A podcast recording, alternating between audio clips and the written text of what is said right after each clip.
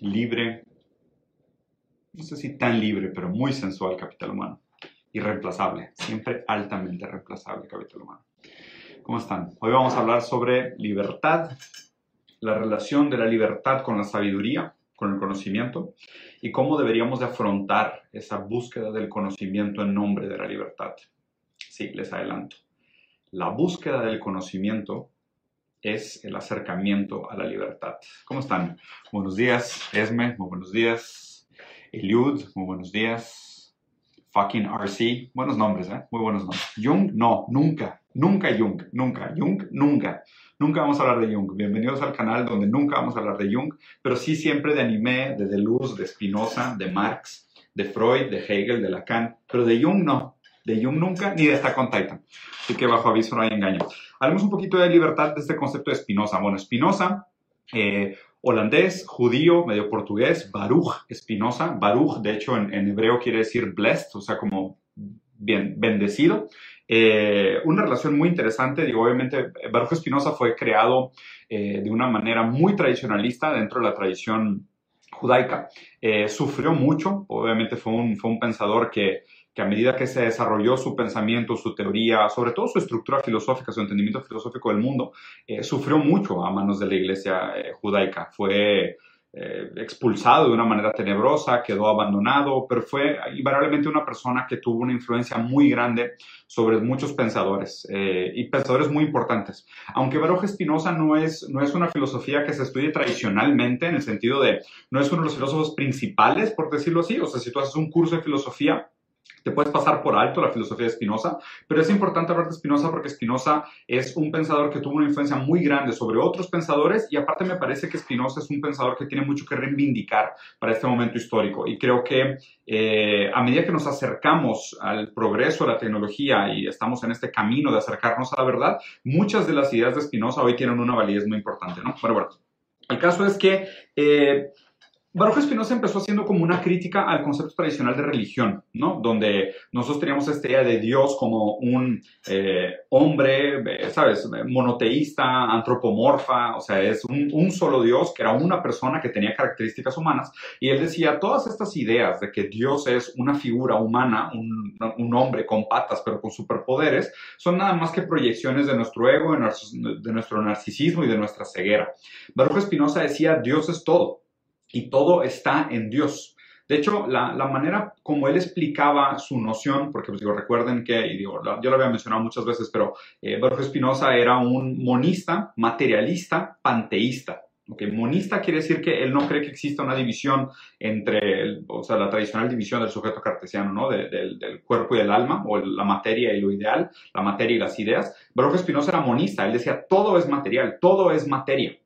Eh, era eh, radical en el sentido de que él tenía esta idea de que Dios realmente era una sola sustancia que constituía todo el universo. Lo único que veíamos eran diferentes modos de la misma sustancia, que esto se explica un poco en su tratado sobre la ética, que probablemente es, es bueno, definitivamente su mejor libro, es uno de los mejores libros de la historia de la filosofía.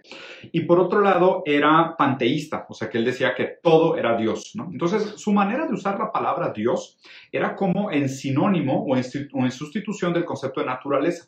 Pero pues obviamente la manera como él explica a Dios puede tener pues una serie de explicaciones, ¿no? Que no creo que quepa a mí la, la explicación, seguramente alguien especializado en la historia de lo puede hacer mejor que yo.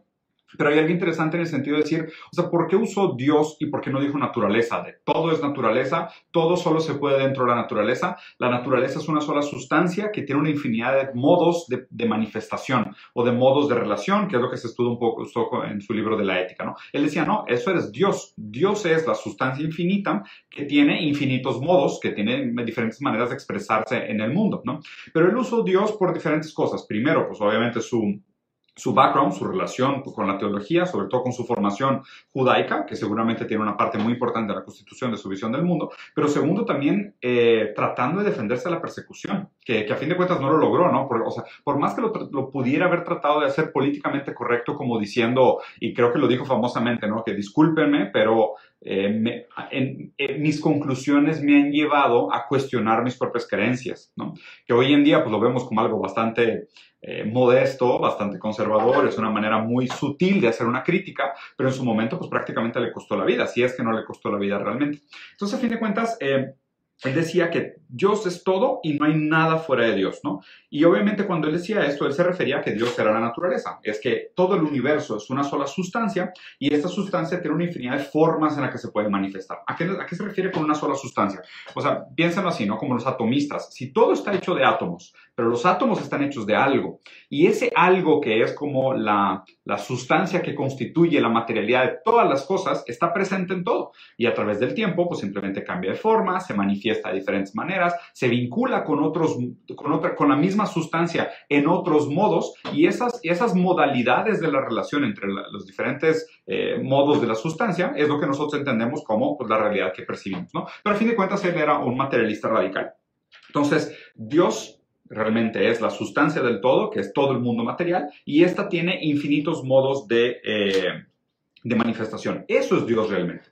Dios no es esta figura mesiánica que viene a salvarnos o que nos dice qué hacer y qué no hacer. Dios es la naturaleza. De hecho, famosamente uno de sus admiradores más famosos fue eh, Einstein. Einstein famosamente cuando le preguntaron que si él creía en Dios, él dijo yo creo en el Dios de Spinoza, ¿no? También para salvarse un poquito de la pregunta, porque pues, obviamente también era un momento histórico un poco raro, pero él, eh, lo, que, lo que él decía era más que eso, o sea, yo creo que ahí más bien lo que se reveló es que Einstein era profundamente materialista, o sea, que estaba en contra de las ideas del idealismo, sino que él entendía realmente que lo que teníamos que entender nosotros era que es el significado de esta sustancia material radical que todo lo incorpora y al mismo tiempo entender las diferentes posibilidades de manifestación de su, de su, de su ser, ¿no? del ser de esta sustancia.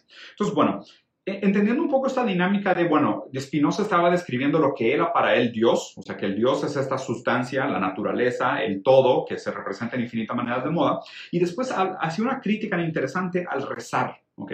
Porque él decía que cuando nosotros rezamos, o sea, cuando la gente reza, lo que hace es eh, pedirle a Dios que modifique las condiciones del universo en nombre de nuestros intereses individuales.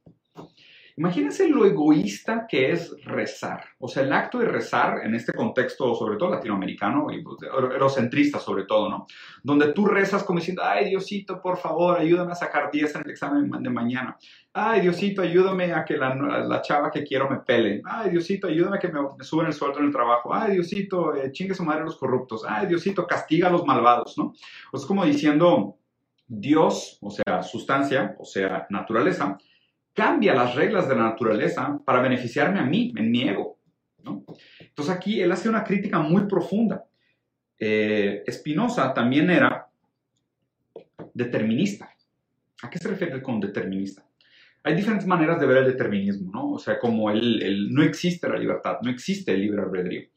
Pero Spinoza lo planteaba de una manera un poco interesante, porque tú puedes decir que si somos libre de o si somos libre para.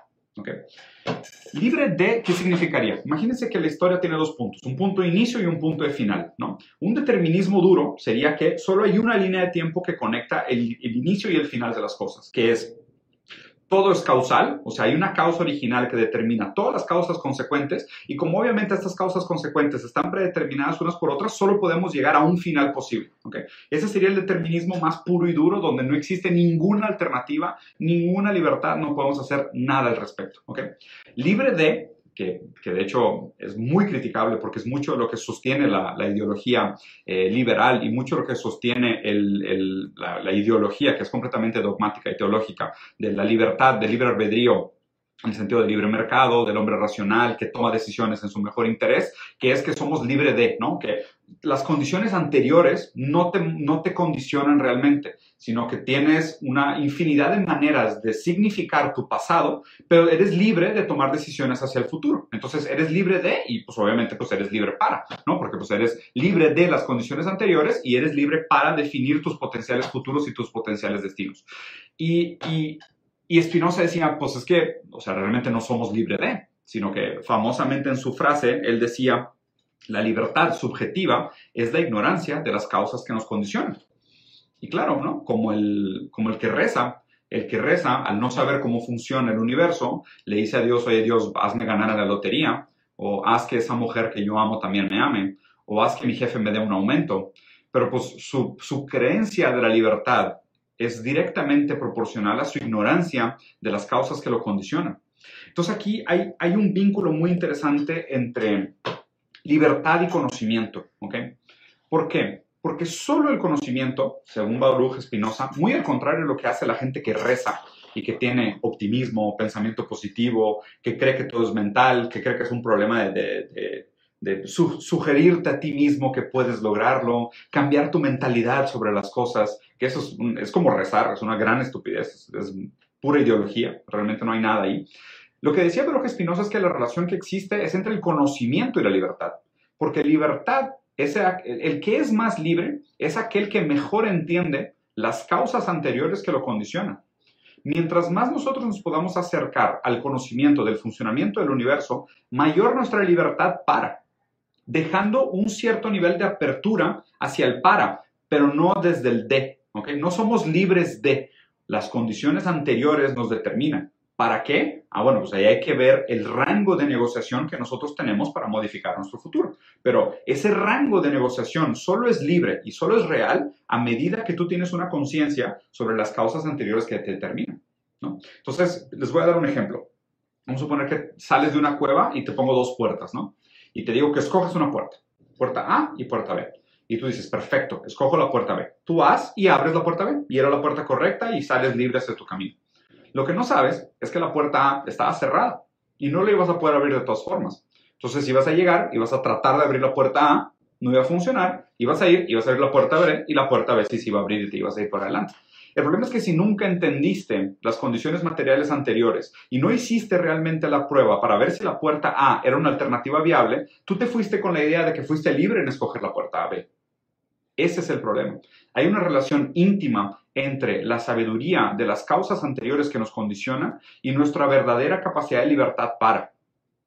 Eso es lo interesante del concepto de libertad de Spinoza para mí, que hoy en día me parece sumamente importante rescatar este, este pensador, porque justo me parece que nosotros creemos que existe una mayor libertad para de la que realmente existe. Como por ejemplo con estos discursos de emprende, emprende, emprende, innova, innova, innova, cualquiera puede ser rico, cualquiera puede ser millonario, todos somos libres de hacer lo que sea, no es cierto. ¿Por qué? Porque la libertad subjetiva es la ignorancia de las causas que nos condicionan. Mientras seamos ignorantes de estas causas, no vamos a ser libres. Solo existe la libertad en el conocimiento y en el entendimiento de las causas que nos condicionan.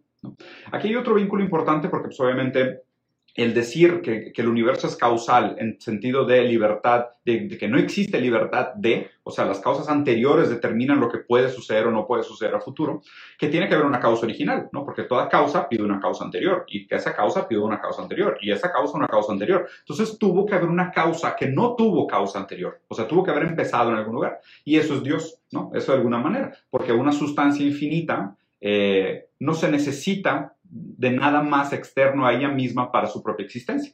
Pero por lo mismo es infinita y solo existe esa sustancia. No existe ninguna otra sustancia más que la sustancia original, que es Dios, naturaleza, lo que, lo, que le quieran decir. Y esa sustancia se manifiesta en diferentes modos a través de la historia. Más bien lo que tenemos que hacer es entender la relación entre los diferentes modos de la sustancia para ver cuáles son las verdaderas posibilidades de realidad en sentido de libertad para para ver qué futuros posibles existen y qué se puede hacer dentro de esos futuros. De hecho, para que se den una idea, o sea, Spinoza fue un pensador que, inspiró a muchísimos pensadores, Nietzsche, Deleuze, Hegel también inclusive. De hecho, el concepto de estado de Hegel viene entre la conciliación dialéctica del concepto de necesidad, que, que se refiere a las eh, necesidades, eh, a, los, a, las limitantes que te pone la naturaleza, y, el concepto de libertad del individuo. ¿no? Y la conciliación entre necesidad y libertad es lo que Hegel eh, nombraba como el Estado. O sea, el Estado era la conciliación entre nuestras necesidades de, de vincularnos con los infinitos modos de la sustancia de la naturaleza y al mismo tiempo nuestra libertad individual de poder tomar decisiones en ellos. Y esto se concreta, o más bien se, se hace el Se supera las contradicciones internas de los dos conceptos y llegamos a la noción de, eh, Estado. Entonces, bueno, eso es un poquito el, el concepto de libertad de Spinoza. ¿no? Entonces somos libre para solo a medida que entendemos cómo no somos libres de. Esta, esta sería mi conclusión. Solo somos libre para a medida que entendemos que no somos libres de, o sea, del pasado, de las condiciones anteriores, como no somos libres de estas condiciones anteriores, somos libres para el futuro, medida que entendemos de pasado. Esa es la importancia. Entonces, ¿cómo entendemos nuestra libertad? O sea, ¿cómo podríamos entender el concepto de libertad de? Les voy a dar cinco nociones críticas para someter un poco como nuestra perspectiva eh, referente a la realidad y a las evidencias de cuáles son las causas que nos condicionan. ¿Cómo cuestionamos las causas que nos condicionan? Les voy a dar simple. El primero que creo que es que es súper importante es, es, una noción kantiana, que es eh, cuestiona la autoridad de los hechos. ¿no? Hoy en día eh, y a ver, antes de dar estos cinco les tengo que dar otro aviso. El mismo aviso que les di la vez pasada sobre el peligro de hablar de teoría crítica y caer en teoría conspiranoica tratando de hacer teoría crítica. La diferencia es que la teoría, entre teoría crítica y teoría conspiranoica, haciendo una distinción simple, es que la teoría crítica lo que trata de hacer es ver las sutilezas de las fuerzas y cómo estas fuerzas condicionan nuestra libertad. Y la teoría conspiranoica es una sobrevaloración de las fuerzas sobre eh, entre, relación en causa y efecto. ¿no? Entonces el, el, teórico crítico dice, oye, pues es que hay un problema de la manipulación virtual, mediática, social espectáculo, de cómo nosotros percibimos la realidad a través de los medios digitales. Una teoría conspiranoica sería eh, los Illuminatis controlan todo lo que sale en la tele, entonces ellos deciden nuestra visión del mundo. Si se fijan, se pudieran entender como el mismo argumento. Uno trata de ver las sutilezas de las fuerzas que condicionan nuestras condiciones materiales y la otra sobrevaloran el poder de las fuerzas que condicionan nuestras, eh, nuestras condiciones materiales.